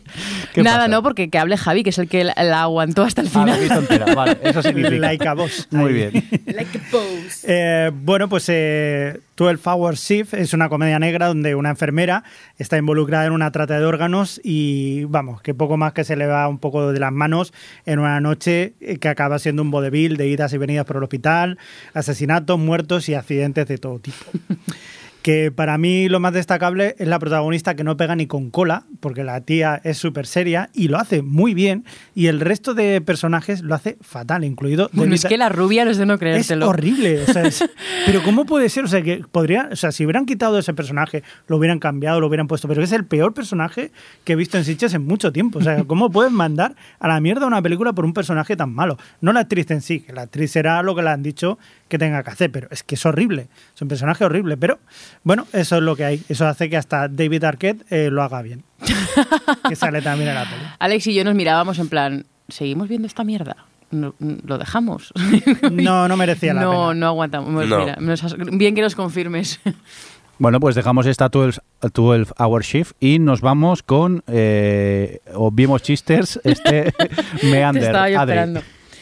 Pues Meander es, otra peli francesa que es un poco. Bueno, es una mujer que la secuestran y la meten en un túnel. Y entonces el- ella pues tiene como una especie de pulsera en la mano con una cuenta atrás de 10 minutos. Y un túnel, o sea, no es un túnel, es parece, ¿sabéis esto de las pelis americanas, los, los estos de ventilación? Que, que sería de las pelis de acción, sí, los conductos de ventilación. Correcto. Pues la meten en algo que tiene, pues eh, para que imaginéis, en el, el- el tamaño de un conducto de ventilación y es pues una huida hacia adelante en, en esta red de tubos que ya tiene que tal y que tiene muchas trampas y tal. Entonces es un poco cube porque tiene momentos en los que tiene que resolver pequeños puzzles o tiene que pensar en cómo puede avanzar y demás. Y luego todo eh, también es un poco como podría ser pues Gravity o algo así por, por el- lo que te, bueno, te cuentan al principio, bueno, eh, por la, el drama que ella tiene que superar. Es un poco metáfora de, de, pues ella está sufriendo, tiene una crisis personal y tiene que superarla. Y entonces, bueno, pues todo este camino es un poco esa metáfora de, de intentar superar algo súper mega doloroso. Y, bueno, pues es bastante, es, de estas pelis que dices, es resultona, se ve bien, no inventa la rueda, el, está bastante bien resuelto lo de los tunelecillos, eh, tiene cosillas que mejor no pararse a pensar dos veces, pero bueno, como estás entretenido, pues te entra y ya está. Y es bueno, pues eso, resultona. Vale, pues alguna cosita más de Meander, Adri, o nos vamos a por otra cosa. Sí, mira, quería añadir que la peli juega mucho con la claustrofobia, obviamente, por el espacio así tan reducido y tal. Y he de decir que, aparte de que está bien conseguido la claustrofobia en la peli, con la mascarilla. La, o sea, fue real, ¿eh? Tuve momentos que era como, uff, me estoy agobiando mogollón, pero mogollón. Claro, es que es verdad que estabais. eh, claro, es que ahora estáis viendo todas las pelis con mascarilla. No Sí. había caído yo en yo No, había- no fui yo. A ver, Sí. que más me dijo Alex, vente a ver de Tenet, la de Nolan, porque me daba como cosa pasarme dos horas en el cine viendo de la peli de Nolan y de repente me voy a San Sebastián y así estoy curada de espanto para estar metida en una sala con, con la mascarilla puesta. Venga, vamos a seguir comentando pelis de Sitches, que todavía nos quedan bastantes. Eh, Alex, cuéntame, Becky. Becky es viene a ser un solo en casa en clave clave un poco más terror. Eh, total.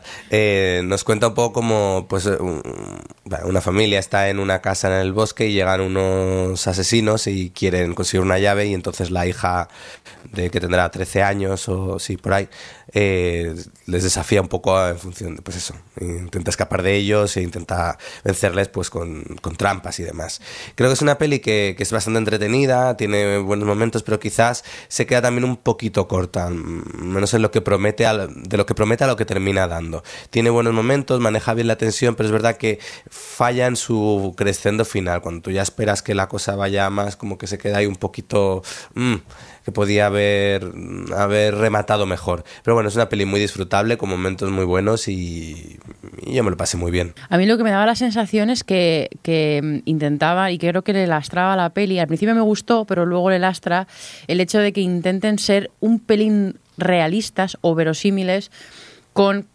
eh, lo que realmente puede hacer una niña de 13 años y las, las reacciones que puede tener o la capacidad que puede tener de hacer cierto tipo de cosas. Y es algo que, se le vuelve en contra cuando al final tiene que traicionarlo igualmente, porque no deja de ser una niña de 13 años eh, enfrentándose a tres nazis gigantescos, pero, pero sí, creo que me, parecía loable el querer hacer eso, pero a la vez este tipo de pelis un poco para desatarte, ¿no, Javi? Sí, totalmente. Es decir, eh, por mucho que tú pongas una serie de trampas y por mucho que la chica esté traumatizada por la pérdida de su madre, por lo que tú quieras, intentar justificar o intentar mostrar con lo que puede hacer un que no, que no, que o sea que no, no es por ser realista, es decir, estamos en un festival que es fantasía, terror y puedes hacer lo que te dé la gana, lo que tú dices. Si te vas a hacer una cosa totalmente loca, puedes hacer una cosa que sea mucho más creíble que lo que es esto. Aparte que la protagonista, por mucho que que sea una es una adolescente hostiable y ya está. O sea, por mucho que sea la prota. Es verdad, me había olvidado de tu, de tu A mí, de todas formas- reparo con los adolescentes. Me sorprende mucho el cambio de registro de Kevin James, que es el, el protagonista, uno de los Ah, sí, malos. ¿verdad? Sí. Y que siempre estamos acostumbrados a verlo siempre de, de comedia y tal, y aquí hace un papel totalmente distinto. Y, y la verdad que muy resultón, ¿eh? El tío. A ver, es que impone, impone. Eh, yo quiero decir que esta película tiene el plano gore de, la, de Sitges, porque de verdad... El yo- momento ojo. el momento ojo Oh, rodaba, yeah. o sea, Oh, sí. esta- estaba entre rodar por el suelo de la risa, Yes. porque realmente es bastante gracioso el planteamiento, y eh, no sé, y pues obviamente el, el asquete. ¿Ves? Eh, Eso es lo que, lo, que, lo que tú te referías. Es decir, se podía haber sacado mucho más de, de lo que. El ojo, dice. Mucho más no, Sí, mucho sí, más no, no. a Pero se le podía haber sacado mucho más jugo de lo, de lo que tiene. Es una pena que se haya quedado lo que tú dices. Ese, y le falta un pelín Mm. Sí. apretar el acelerador y hubiera sido maravillosa. Venga, seguimos con más cositas. Eh, Seven Days War, Alex. Pues esta es una peli de animación eh, que nos cuenta un poco como un grupo de chavales que deciden escaparse una semana de acampada y se van a una fábrica abandonada. Eh, de repente se encuentran envueltos en una situación que hace que se atrincheren ahí dentro eh, frente a una policía que quiere que salgan. Eh, ¿Qué ocurre con esta película? Bueno, además del clásico caso de peli de anime japonesa sobre explicativa, en la que todos los personajes tienen que enunciar cómo se sienten y por qué se sienten como se sienten, eh, creo que al final es un, es una peli que va variando mucho en lo que te quiere contar y, y- y entonces no profundiza tampoco nunca en, eh, en eso y se queda un poco, no sé, a mí me dejó, me resultó un poco superficial porque nunca va a apostar por un por algo. Primero parece que va a ser una peli de aventuras, luego parece que va a ser más un drama romántico de instituto, luego de repente tiene toda la parte también un poco solo en casa de, de esa de cómo se atrincheran en, en la fábrica, que es un poco absurdo, como los policías parecen Sí. retrasados No- mentales. No te, no te olvides de el momento. Esta película va, de- va a ir de inmigración. That escalated quickly. es como Ah, bueno, después es de que un drama romántico Eh, es como, ¿qué? Y entonces al final te, te mezcla muchas cosas, pero ninguna llega a cuajar. Entonces es un batiburrillo que se deja ver, pero para nada memorable. Nada que añadir, la verdad. Lo ha dicho todo Alex. Muy bien, pues mira, seguimos contigo, Adri. No, no matarás. Pues No Matarás es una peli que de hecho ya se ha estrenado en, en cines, protagonizada por Mario Casas, que es de estas, está un poco en la corriente de cine de acción, neones, sintetizador y noches que salen, eh, que vas de cuesta, cu- ¿cómo es? Eh, de culo cuesta abajo. Eh, pues bueno, pues es una. Mario Casas es un muchacho que, le han pasado cosas y de repente se conoce a una chica que, que le enrolla un poco ahí. Venga, vente a mi casa, tal, y te invito a no sé qué, porque me has hecho este favor. Y bueno, pues se va todo de las manos todo el rato. Es irse de las manos todo el rato, es la peli, y ver cómo, cómo Mario Casas intenta resolver la situación. El, que, el problema con esta peli es que no está. O sea, se ve bien, está, además está bastante bien dirigida, eh, porque eso es estas, estas un poco como como, Good Time o como... Mm, Ay, ¿cómo era la otra? Bueno, eh, esta es de, de, mucha huida hacia adelante, de que al final pasa algo que es muy chungo, tienes que huir de ahí, entonces llegas a otro sitio y te pasa algo todavía más chungo, tal. Que la peli realmente no explota el realmente generar situaciones que sean verdaderamente chungas. O sea, el, desde el primer momento la película del no matarás, la película juega con que este chico es muy parado, que, le cuesta mucho tomar decisiones y, y, y juega con una, una, aplicación que hay juega con, la idea de si tomas esta decisión no hay vuelta atrás. El problema es que las, decisiones que tiene que tomar y las situaciones a las que se tienen que enfrentar no son tan dramáticas ni tan chungas como para que eso tenga un efecto o no están tan bien construidas como para que eso cale y haya como una un escalado exponencial real que lleguen hasta el final, al que, bueno, el, realmente la muerte pasa al principio porque es el detonante de toda la noche de mierda que tiene, pero eh, todo, que, que, todo, que todo sea una, una subida exponencial hasta ese final que es súper potente. Eh, el plano final, pero no está construido. Y es una pena porque creo que, que con un poquito, con unas situaciones un poquito mejor, más pensadas y mejor construidas, habría sido un thriller de estos eh, de entretenido, bastante resultón, pero y, se queda un pelín a media, la verdad. Y Mario Casas está muy bien, no sé por qué este chico tiene tanto hate. De verdad, es una es un actor solvente, es que no sé, que no, que, que no lo digo, o sea, no soy, La gente que es así, la gente que Sí, es así. no sé, le tienen cruzado porque es un ídolo adolescente y, y no, la gente no pasa de ahí, pero no sé. Porque es guapo y que- los feos le odiamos. Es guapo, eso también me lo pregunto, pero bueno, ya cada uno con sus gustos. Sí, es curioso, es verdad que muchas veces eh, a la gente o- o le pillamos manía precisamente por lo que haya hecho trabajos anteriores y no le damos la opción de que pueda hacer cosas diferentes y siempre lo vamos a juzgar Totalmente. por su trabajo anterior. Mira, mira a Robert Pattinson, por, que, que el tío está haciendo películas eh, que molan mogollón y está Sí, eligiendo- sí, pero salió Crepúsculo. Claro, es como pobrecito mío. Ahí lo tenemos claro. Pero bueno. Venga, vamos a continuar con más cosas. Eh, Alex, Sea Fever. Pues esto es una peli de, mm, de contagios y enfermedades muy perfecta para ver en esta época.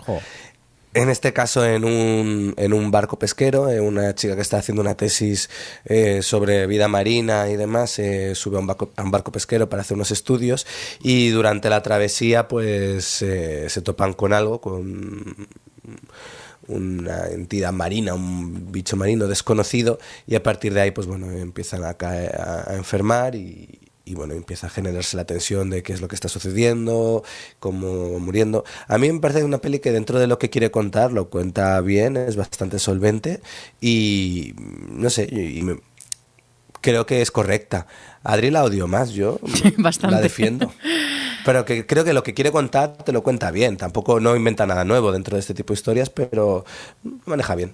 Es que yo creo que, bueno, a mí, a mí no, no entré, no me gustó y creo que, que el problema es que para mí no se compromete con nada. Que, bueno, tenía ahí bastantes elementos rollo Lovecraftiano que podían haber molado bastante, pero es que tiene como la parte que quiere, te quiere presentar mucho a los personajes, pero realmente pues todo se queda en algo bastante superficial. Em, la parte así como más claustrofóbica, la, la parte del concepto del sea fever y el que se te vaya a la cabeza cuando pasas muchos días en el mar y demás. El, el misterio este con el que es el bicho este que hay en el mar. O sea, como que tiene un montón de elementos y además es bastante torpe. a mí me pareció administrando los momentos así más de tensión o que se resolvían ciertos momentos así más de acción. Y es que me resultó aburrida, la verdad. Se me hizo bastante tostonete. Pues Pero- nada, vamos a seguir con más pelis entonces eh, de Sea Fever. Eh, Alex, nos vamos a por el Super Deep. Es súper profundo. Wow. Pues mira, esta es un poco eh, una versión rusa de lo que puede ser la primera media hora de la cosa. Básicamente llaman a una a una científica que se ha dedicado a hacer una vacuna y, y tal y le dicen que han perdido las noticias sobre una base que tienen en el en, en- en el Ártico y en- a muchísima profundidad y que quieren saber qué ha pasado, que vaya allí, recoja muestras y, y e informe. Entonces, pues, pues va allí y obviamente eh, ha- ha- han desenterrado algo que no debía ser desenterrado. Lo que pasa es que es una peli un poco extraña porque es una peli rusa con la que los personajes son rusos, pero hablan todos en inglés. Entonces me descolocaba muchísimo. De hecho, me sacaba mucho de la peli ese detalle, que parece tonto, pero dices, ¿por qué hablan en inglés con acento ruso si son rusos? Pero bueno. Eh, más allá de eso, pues, a ver, yo creo que, que la peli no empieza mal. eh, ya digo que es un poco como la primera media hora de la cosa, en cuanto a que si habéis visto la peli, pues eso es el suspense de llegar, de que hay algo, de que hay un, pues eso, a- algo extraño, eh, sobrenatural, que han desenterrado en la nieve, demás, pero cuando ya tiene que ir más hacia adelante, mm, se queda un poco a medias y al final termina resultando hasta pesada. Así que creo que es una, también otra, una oportunidad perdida, una peli que partía bien y que al final acaba cayendo un poco en, en nada. Pues nada, dejamos este Super Deep y nos vamos por el Spirit Walker. Adri. Spirit Walker es una peli surcoreana eh, protagonizada por un señor que de repente se despierta y se da cuenta que no está en su propio cuerpo y no se acuerda de nada. Y entonces la- el mecanismo de la peli es que cada 12 horas esta persona cambia de cuerpo. Y es resolver el misterio de qué ha pasado, quiénes son estas personas que, que- que está habitando, por llamarlo de alguna forma, y obviamente buscar una, una manera de resolverlo. ¿Qué pasa? Que, bueno, el concepto es interesante, la verdad, es una de las cosas que además cuando leímos la sinopsis, pues era una de las que más me llamaba la atención. Eh, visualmente está súper bien, tiene ideas muy chulas y muy interesantes de cómo resuelve visualmente esto, ¿no? De cómo resuelve que tú... Porque una cosa que, que pasa con esto y que a mí me daba miedo es como al final, si tienes que, mm, ver a las diferentes personas que la habita, es muy difícil conectar con una persona. Pero aquí mantienen a, una, a un personaje que es el que es el, eh, la persona que está sufriendo esto. Y, y me gusta mucho cómo van resolviendo el, el cómo ves de vez en cuando el aspecto físico real de la persona a la que está habitando. Eh, o sea como que eso que visualmente tiene ideas chulas pero luego lo que pasa con esta peli es que en el fondo la historia que te está contando es la tipiquísima historia de toda la vida. La hemos visto mil veces encima ni siquiera es particular aunque fuera la típica historia de mafias pero ni siquiera está bien contada no entiendes nada de los personajes ni, o sea como es argumentalmente es un poquito desastrito la verdad cuando empiezas a se empieza a desenredar las cosas no no acaba de cuajar no sé Alex si, si piensas igual Es un, un Nolan de hacendado, yo diría. Y ya está. Esta es está, tu no- opinión. Y ya no está. Muy gráfico. muy Nunca se había resumido algo tan bien. Venga, vamos a seguir entonces con más eh, pelis de este Speedwalker. Eh, pues Alex, cuéntanos este The Education of, of Frederick Fritchel. epilepsia de movie sí, Sí, ¿eh? Además, desde el principio empieza con un montón de, de imágenes de luces y tal. Digo, me voy a quedar aquí ciego. Pero si eres epiléptico, brotabas ahí. Es una peli que empieza sobre un tipo normal, no- normal y corriente, con una que tiene pues la típica vida que te, te dan a entender ellos gris y aburrida, en la que de- en un día de repente empieza a tener visiones extrañas que le hacen recordar eh, una serie de compañeros que tuvo en el instituto y todo un tema relacionado con una droga que tomaban cuando estaba en el instituto. A partir de ahí, un poco en esa búsqueda de, de esos recuerdos, de intentar volver a colocar las piezas de lo que había sido un poco ese paso por el instituto y esas personas que conoció, empieza a desvelarse una historia como un poco más enrevesada. Lo que le sucede a la peli es que, pese a tener ideas chulas, eh, por un lado tardan en exponerlas bastante y luego el tema central o al final de lo que tú quieres hablar la peli o de lo que tú sacas la conclusión de lo que quiere hablar, te lo habla tarde y mal. Entonces, eh, creo que mejor estructurada o, o- o- o contando o, o teniendo más claro realmente lo que quieres contar, eh, habría funcionado mucho mejor. Pero ya digo, yo creo que tenía buenas ideas y tenía momentos, momentos chulos, pero cuando tú la estás viendo, de hecho, toda la primera mitad, eh, luego cuando la has acabado dices, ¿por qué te has detenido tanto tiempo en esto si realmente sí. no me iba a aportar nada cuando lo que tú me querías hablar es precisamente de lo último? Entonces, creo que es eso, que hay buenas ideas, pero mal ejecutada. Pues es que hago totalmente de acuerdo con Alex, la verdad. Y, y además eso, lo que me pareció fatal que no fuera con un aviso de epilepsia, porque es real que, que ya había momentos que en- encima me estaba resultando súper repetitiva y un poco tostón y me estaba haciendo daño a los ojos ya. Pues nada, no recomendamos esta peli, ¿no? Esta Education of Frederick Fritchel. No demasiado, la verdad. Muy bien, venga. Alex, cuéntanos, The Owners. Esta está protagonizada por eh, Arya Stark, así como cu- curiosidad. Sí. Y bueno, es la típica peli de ladrones que entran a robar a una casa y al final los que están dentro de la casa son peores que los ladrones. Em, pasable. O sea, la ves y la olvidas. Muy bien, pues mira, rápido y conciso. Adri, vamos contigo. Sputnik. Pues Sputnik venía anunciada como la alien rusa y no es alien rusa. Es, es realmente la. Hay una escena inicial en la que son dos astronautas que están en una cápsula que está que están volviendo ya a la Tierra después de estar en el en el satélite, en el satélite no, en el- la estación espacial y, y, bueno, pues se le mete un alien a uno dentro. Y entonces toda la película va de cómo los rusos eh, investigan con este alien y con la persona, y el, el- y para, bueno, pues que está parasitando al astronauta este y cogen a una doctora de estas que tú ves una escena muy televisiva, además es que tiene, tiene cosas muy televisivas, de escena inicial de ese, mm, tipa súper chunga en, en un juicio que dice las cosas como hay que decirlas y no sé qué. Bueno, la cogen a la tipa esta para que, para que investigue con ellos y tal. Y es un poco realmente pues no está mal eh, todo es una el, alien es una alegoría de los mm, valores mm, de la URSS y, y es muy obvia en algunos momentos que da un poquito de vergüencita pero pero bueno la, la tensión no la maneja mal lo que pasa es que que bueno, que no es la peli que, que quizá te plantea al principio como una peli de terror, más de tensión con bicho, sino que, que bueno, que es una cosa de una, una cosa un poco más procedimental, un poco más mm, salvando las distancísimas eh, con, con Arrival, ¿no? De una tía que intenta comprender a un alien y, y estudiarlo y bueno, pues no, no hay tantos momentos de tensión y bueno, esa es, se ve bien, pero me dejó, me dejó bastante indiferente. Muy bien, pues nada, vamos a seguir con más pelis. En este caso, Alex, eh, Boys from the Country Hell.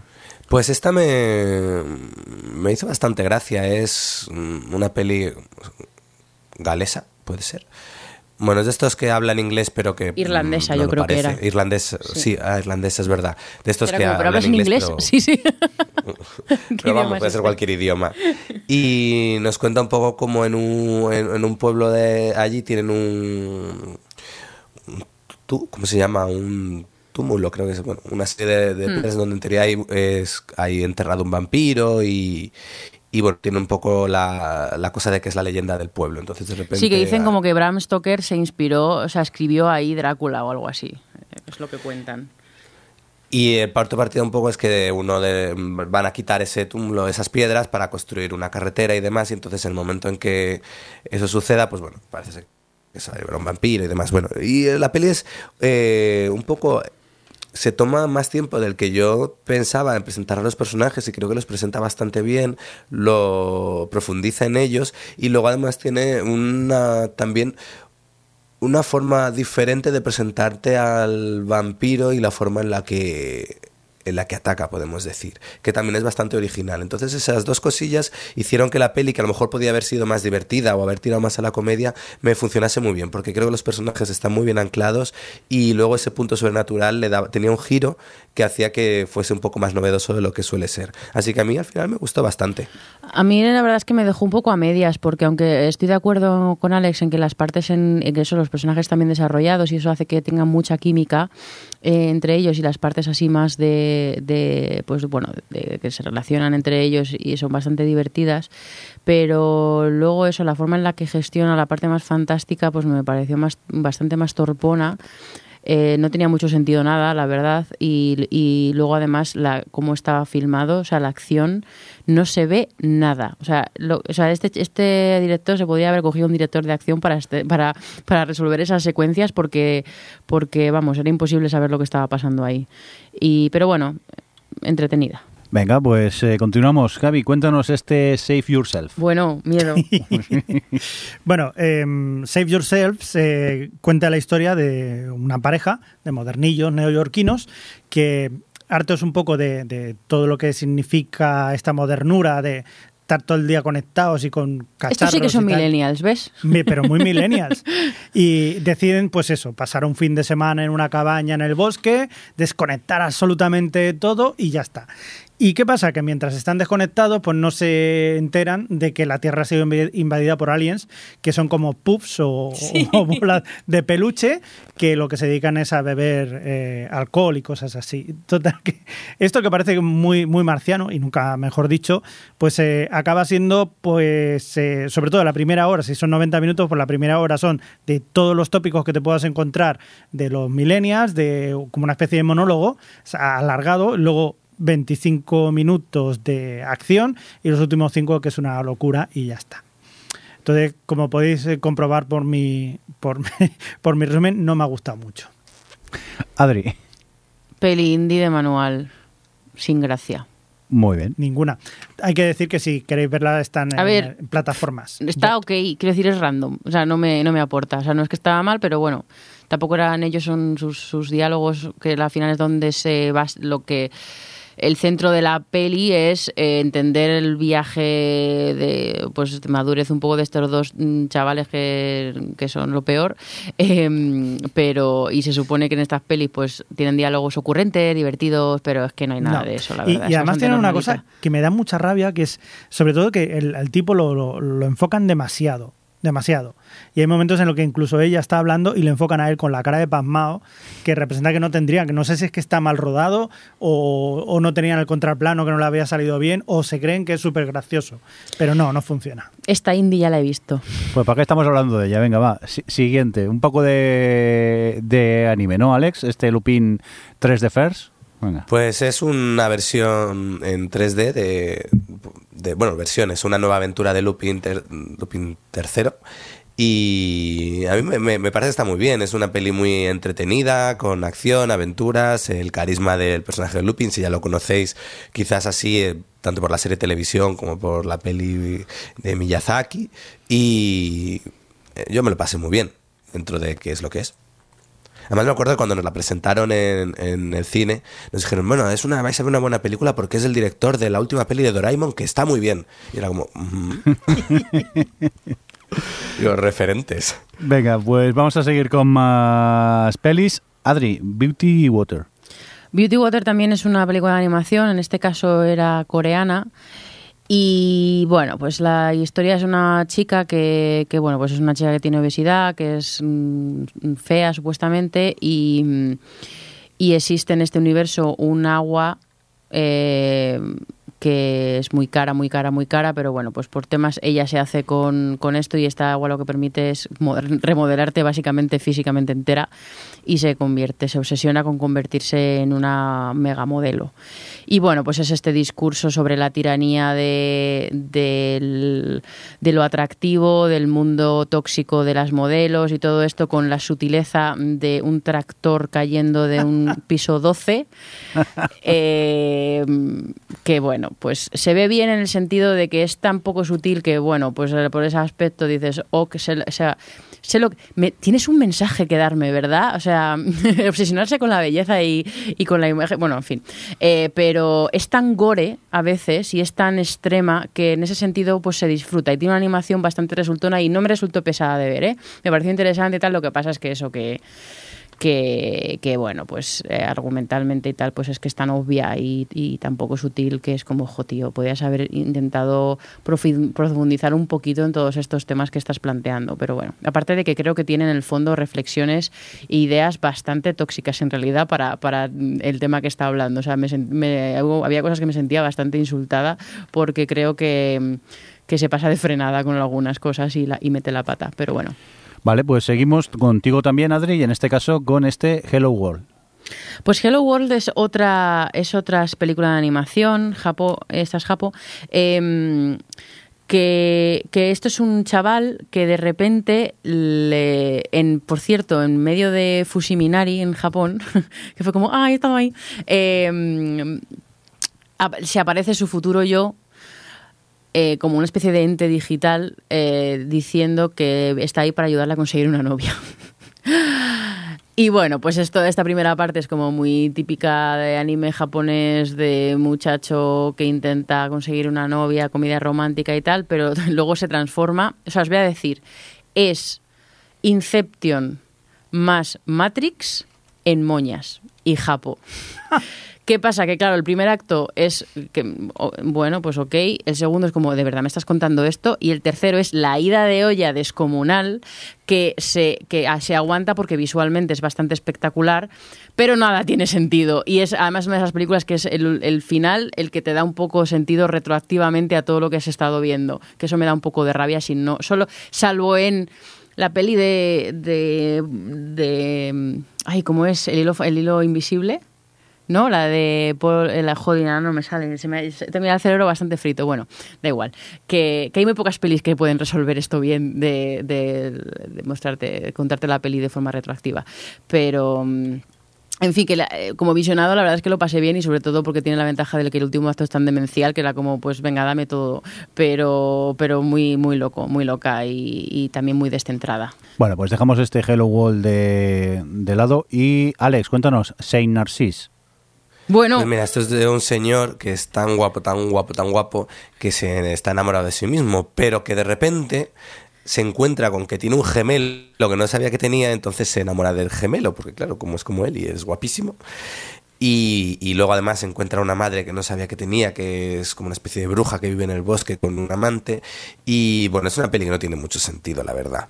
Pero hay tu incesto. Es que es tan guapo el protagonista De verdad, que entiendes tanto que esté enamorado de sí mismo o de su gemelo o de lo que sea que, que le perdonas el resto, porque la peli en sí mucho sentido no tiene. La. La peli no me estaba gustando nada, pero me compensaron los 80 minutos del chaval.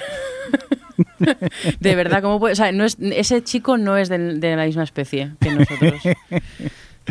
Venga, vamos a dejar Saint Narcisse de lado. Alex, cuéntanos este The Always. Pues una regulera peli de posesiones, en este caso mexicana, eh, de una periodista que se entra en una cueva que no debería entrar porque hay demonios y entonces la raptan unos exorcistas, una familia de exorcistas mexicanos.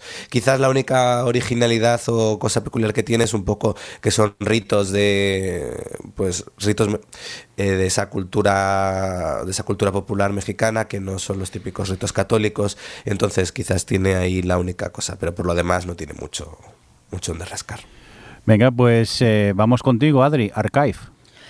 Pues Archive es una mezcla de Moon y Ex Máquina con un muchacho que está investigando, bueno, que está intentando, un, un chico que está intentando perfeccionar una inteligencia artificial eh, lo más parecido a, a, un- a lo humano posible, en este caso es una mujer, y, es un poco descubrir qué hay detrás y tal. Y la verdad es que, bueno, pues creo, creo que el director es el diseño de producción, el, que hizo el diseño de producción de Ex Máquina, y se nota porque lo que es en ese sentido, en el sentido más visual y más de los decorados y más, bueno, pues todo el, toda la estética de la película es bastante resultona, pero es que me, todo me, creo que esta la podría recomendar en el sentido, si os gustan este tipo de pelis, Moon, Archive, o sea, eh, perdón, eh, eh, Es Máquina y tal, este tipo de temas, pues eh, está bien. Lo que pasa es que pues no, el personaje no era particularmente interesante y es como que ya la he visto, ¿no? Entonces me dejó un poco indiferente, aunque se ve, eh, pues est- est- está correcta.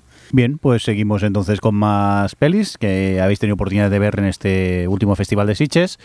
Y nos vamos contigo, Alex, este May the Devil Take You To. Aquí añadir que Adri se salió a, a que a la hora o ni, Uh, qué ni siquiera eso, Sí, ¿no? 45 minutos, no lo aguantaba más. Dije, me voy a comer un, me, me salí a comer un gofre. Normal. Totally justified. Y a decir que se salió cuando la peli realmente no había demostrado todo lo que tenía. A ver, esta es una continuación de una peli llamada... Es Indonesia, in- la peli de Indonesia. Y es una segunda parte. eh, la primera era May the Devil Take You. Pues esta es May the Devil Take You 2.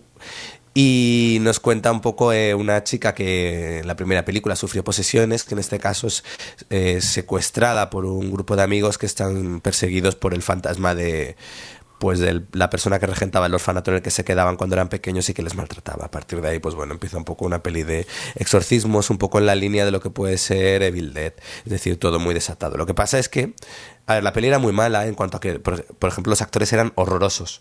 Los actores eran malos mm, con avaricia. La protagonista era insoportable porque estaba siempre como no sobreactuada, sino por encima de sobreactuada. Pero más allá de eso, yo la, la aguanté o la vi entera porque era muy divertido el cómo iba yendo cada vez más allá, más lejos en el nivel de locura, absurdez y, exceso que era todo. Entonces, mm, me resultó divertida y todo al final, dentro de que no tenía nada sentido. Oye, pues seguimos contigo, que estas últimas son tuyas, Alex. Este de Pale del, de Pale Door. Pues esto era algo que prometía porque venía a ser una especie de abierto hasta el amanecer en clave western de unos forajidos que de repente se encuentra una chica que les lleva a un, a un burdel y en ese burdel resulta que son brujas, pero muy mal interpretado, muy mal dirigido, es un desastre to- por, por todos los niveles. Es una pena porque la premisa prometía, así que nada, mm, de las peores que he visto. Venga, y ya para acabar, este Benny Love You. Pues mira, yo creo que esta peli la habría acogido mejor eh, si no... Empezó la película y como tiene ese- tenía un, look muy de, de cortometraje de fin de carrera, pensé que me habían puesto un corto, que a veces lo hacen en Sitges, te ponen un corto antes de la peli larga. Y ya cuando llevaba media hora dije, si esto no es un corto, esto es la peli. Y, bueno, nos cuenta un poco de un, la historia de un diseñador que trabaja en una empresa de juguetes que le va muy mal en la vida, entonces eh, tiene un peluche que resulta que luego es un peluche asesino y va cargándose a todo el mundo. Es una comedia que podría ser divertida si no fuese tan, se notase tan trabajo fin de carrera. A mí me, se me, que- ya digo, me pareció un corto de 20 minutos alargado a película de hora y media. Muy bien, oye, pues hemos llegado al final ya de todas las pelis que habéis visto este en este festival de Sitges. ¿Os atrevéis a hacer un ranking rápido? ¿Vuestras pelis favoritas o qué? ¿Cuántas? Mm, si pueden ser tres, rápidamente. Sí, Venga, ¿quién empieza? My Heart Can Beat Until You Tell, you tell It To, Muy bien. Relic y Possessor. Ok, eh, Alex. The Dark and the Wicked, mm, Possessor y... Uy, pues la tercera... Friki, venga, que me lo pase muy bien. Venga, ¿y tú, Javier? Yo me quedo con Relic, a Possessor y Jamming. Pues yo lo que he hecho es tomar nota de muchas de las que habéis comentado, a ver si en algún momento aparece por alguna plataforma y, y las puedo ver. Oye, pues nos vamos a ir si os parece, que ya llevamos un ratico. Y, Venga, sí. y- y Javi me está mirando con una cara de hambre que me da hasta, hasta miedo. ¡Tengo Así- hambre! Así que vamos. aquí hablando de gofres y de historias, no puede ser. Venga, eh, Alex, recupérate del catarro que llevas encima. Gracias. Recupera las enis. Sí, y nada, Adri, adiós, muchas gracias por Adiós, venir aquí en el estudio. adiós Barcelona, ya me voy. Me habéis acogido muy bien. Sí, qué pesada, ¿cuánto Lo llevas aquí? Lo voy a ya? echar de Es menos. que no hay Pues de en, Ba- echarla, en. Barcelona desde el 30. Joder. Ah, huyendo de Madrid, con toda la Pero, razón. pero, pero totalmente, o sea, es que no quiero volver. Venga, eh, Javi, adiós. Adiós. Y un cordial saludo de quien os, os acompañó con vosotros el señor Mindo. Hasta luego. Adiós. O Televisión Podcast, el podcast de la cultura audiovisual.